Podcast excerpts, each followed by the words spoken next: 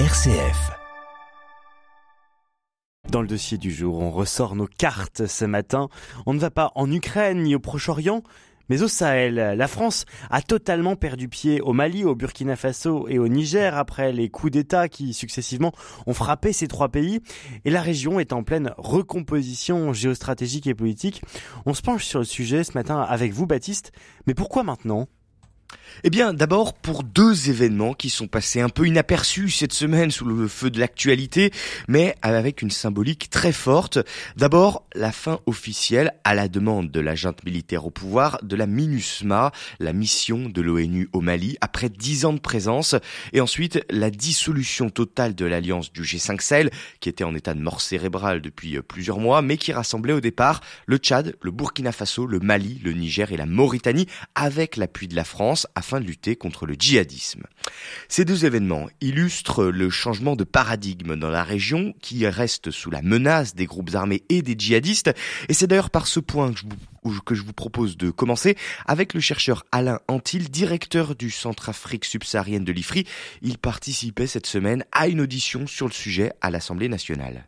La situation sécuritaire s'est dégradée depuis les putschs, tant au Mali qu'au Burkina Faso et maintenant au Niger. Donc les pouvoirs militaires ne sont pas en mesure, en tout cas pour l'instant, n'ont pas fait la preuve qu'ils étaient plus efficaces que les pouvoirs civils qu'ils ont euh, renversés. Le nombre d'attaques et de victimes a augmenté ces dernières années dans les trois pays et euh, on a vu une accélération par exemple sur le Niger très très claire depuis euh, le putsch du 26 juillet. Mais on voit aussi par exemple qu'au Mali, depuis début du mois de septembre, on a des attaques régulières contre des cibles dures, c'est-à-dire contre des bases militaires maliennes par des groupes djihadistes. Voilà, et là, là où le danger reste le plus important, ça reste dans la zone dite des trois frontières entre le Mali, le Niger et le Burkina Faso donc, mais l'extension de cette menace est déjà à l'œuvre selon Caroline Roussy, responsable du programme Afrique à l'IRIS c'est pas un scénario euh, prospectif, hein. c'est la réalité, hein. c'est ce qui se passe euh, à l'heure actuelle. Alors c'est vrai qu'on parle de cette zone des trois frontières, hein, le Liptako Gourma,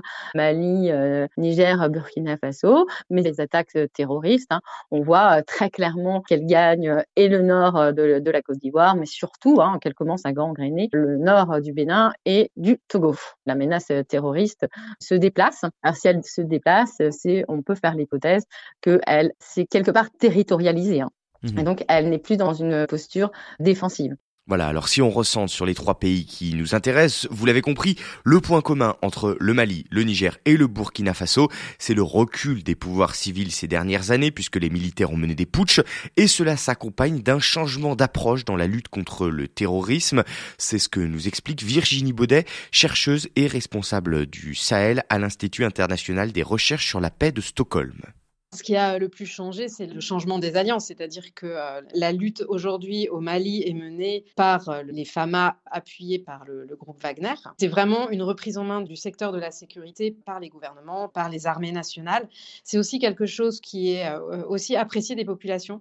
Et le fait que ce soit les armées qui mènent le combat contre les groupes djihadistes, ça montre que le, gouvernement agit, ça montre que l'État s'empare du, du, problème. Mmh. En revanche, au Burkina Faso, la situation, elle, elle est vraiment différente. Le gouvernement gouvernement, en fait, fait une, mobilisation générale et c'est un peu la nation en acte contre le djihadisme avec euh, vraiment une quantité de victimes civiles qui est vraiment très, très inquiétante, un nombre incroyable de déplacés. Il y a plus de 2 millions de déplacés au Burkina Faso. Il y a vraiment des différences d'approche hein, quand même entre, ces trois pays avec euh, ces volontaires de la patrie donc, qui agissent avec les forces armées euh, burkinabais et qui commettent énormément d'exactions contre les populations civiles.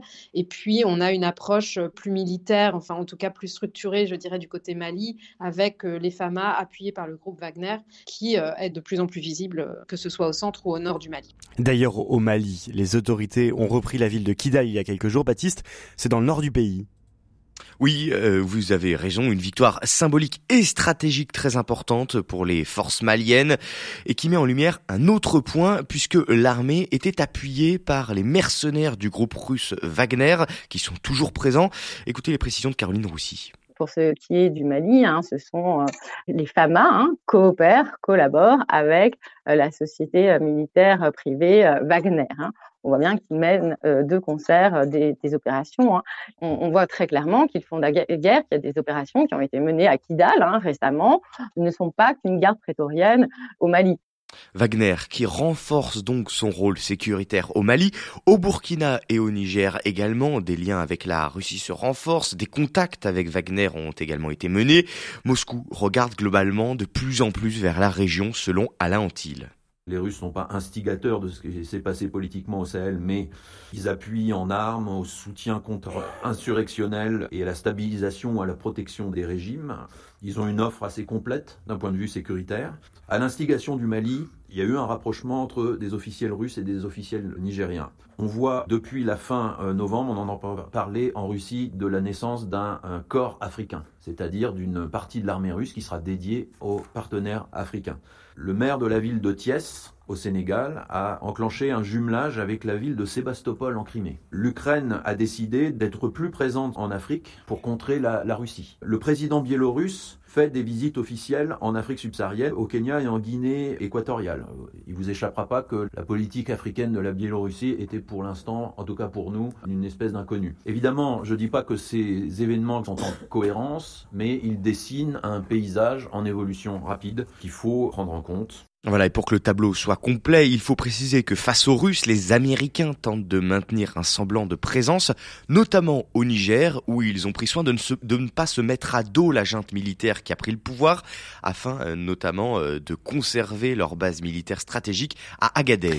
À l'inverse, les Français, eux, se sont mis à dos toutes les autorités militaires de ces trois pays. Où en est la stratégie tricolore, Baptiste? Eh bien, les chercheurs sont d'accord sur un point, l'absence totale de stratégie claire et lisible de la France au Sahel désormais. Paris a été chassée de Bamako, de Ouagadougou, puis de Niamey il y a quelques mois. Elle s'est donc maintenant repliée au Tchad, à N'Djamena. Et maintenant, eh bien, euh, maintenant, Caroline Roussy parle carrément de débandade on a l'impression que c'est un petit peu la débandade. Hein. La France euh, n'a pas de, stratégie euh, au Sahel, en tout cas, elle n'en a plus. On est dans une tactique euh, des petits pas, donc un, repli vers le Tchad. Mais pour faire quoi? Combien d'éléments? Qu'est-ce qui va se passer? Est-ce qu'il peut y avoir une nouvelle réarticulation vers les pays du Golfe de Guinée? Mais aujourd'hui, ces, ces pays, sur le plan de la politique intérieure, sont dans des situations assez complexes. Et pour conclure, ce qui interroge aujourd'hui, c'est la pertinence de la stratégie du tout militaire qui a conduit la France dans le mur au Mali. Il faut maintenant comprendre nos partenaires, explique Virginie Baudet du CIPRI. C'est vraiment une profonde remise en cause des liens euh, voilà, de, la politique française au Sahel qui appelle à une vraie réflexion de fond et, de long terme parce que la rupture, elle est vraiment de, plus en plus profonde. On le voit très nettement euh, quand on se déplace au Sahel. En fait, on est très mal à l'aise à travailler aussi avec, euh, avec ces régimes, avec ces gouvernements militaires et on a du mal à comprendre cette volonté de changement. Que les nouvelles autorités demandent à ce que leur choix soit respecté, le respect de la souveraineté des États, le fait de vouloir être euh, considérés comme des partenaires. Voilà, et ce dont on se rend compte en travaillant sur le sujet, c'est à quel point euh, le militaire a pris le pas sur le diplomatique dans la stratégie française ces dernières années. Et d'ailleurs, euh, nous n'avons plus d'ambassadeurs ni au Mali ni au Niger actuellement.